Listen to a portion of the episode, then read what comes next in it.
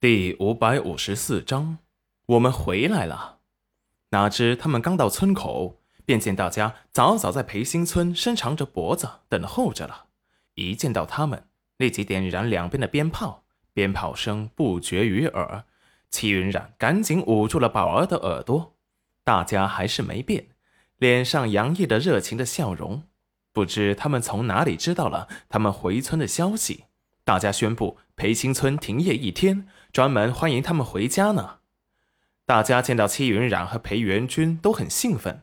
只见大家热情的打着招呼：“云染丫头和大郎回来了。”“大家好啊，我们回来了。”“云染丫头好啊。”“村长李正好。”“啊，好好。”“吴婶好，刘婶、刘叔好。”“云染丫头还记得我们，真是太开心了。”“记得呢，都记得呢。”就在这时。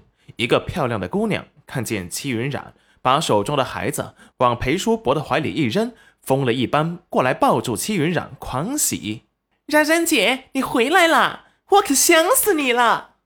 戚云染愣住，半天才从这个熟悉的声音想起来：“你是黄彩彩。”黄彩彩不好意思的松开了戚云染：“冉冉姐，是我。”戚云染看着眼前苗条美丽、贵妇人打扮的女子，根本看不出以前肥胖的模样。戚云染惊讶：“你怎么变了这么多？我都快认不出来了。”黄彩彩不好意思的说道：“冉冉姐走后，我觉得冉冉姐说的很有道理，所以我就把肥给减下来了。你可真厉害，两三百斤都给你减下来了。”众人一阵善意的大笑。可不是嘛！别说云染丫头，就是我们都被剪下来的彩彩丫头吓了一跳了。最后 还不是便宜了李振家裴叔伯那小子？哈哈哈哈！这叫肥水不流外人田。李振也不好意思的笑了笑，都是他们自己的缘分啊。只见刘婶看着戚云染拉着个漂亮可爱的小姑娘说道。这不是云染丫头家的闺女吧？戚云染温和一笑：“是我家宝儿，宝儿，快过来给裴爷爷和刘爷爷们打声招呼。”裴爷爷、刘爷爷好，各位奶奶、阿姨、叔叔、哥哥、弟弟们好，我是宝儿。看着宝儿可爱的模样，立即惹得人哈哈大笑。快进村！今日我们家做饭，大家都来，我们欢迎云染丫头和大郎宝儿回村。好，村长啊，我也来你家帮忙，我也去。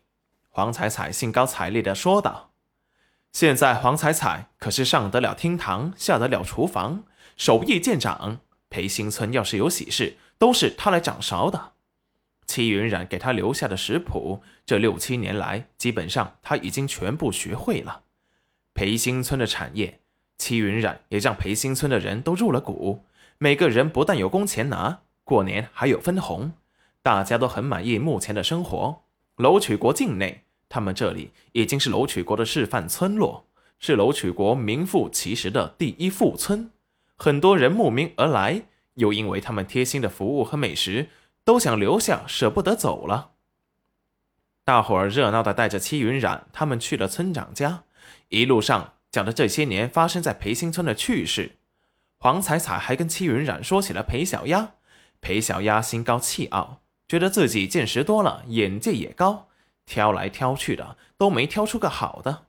最后本想嫁给梁县令的儿子梁玉生，最后不知怎么的就睡到了梁县令的床上。嫁给梁县令做姨娘，听说过得不好，每日和县令夫人争宠。那梁县令的年纪比普文书还大，气得普文书直接跟他断绝了关系。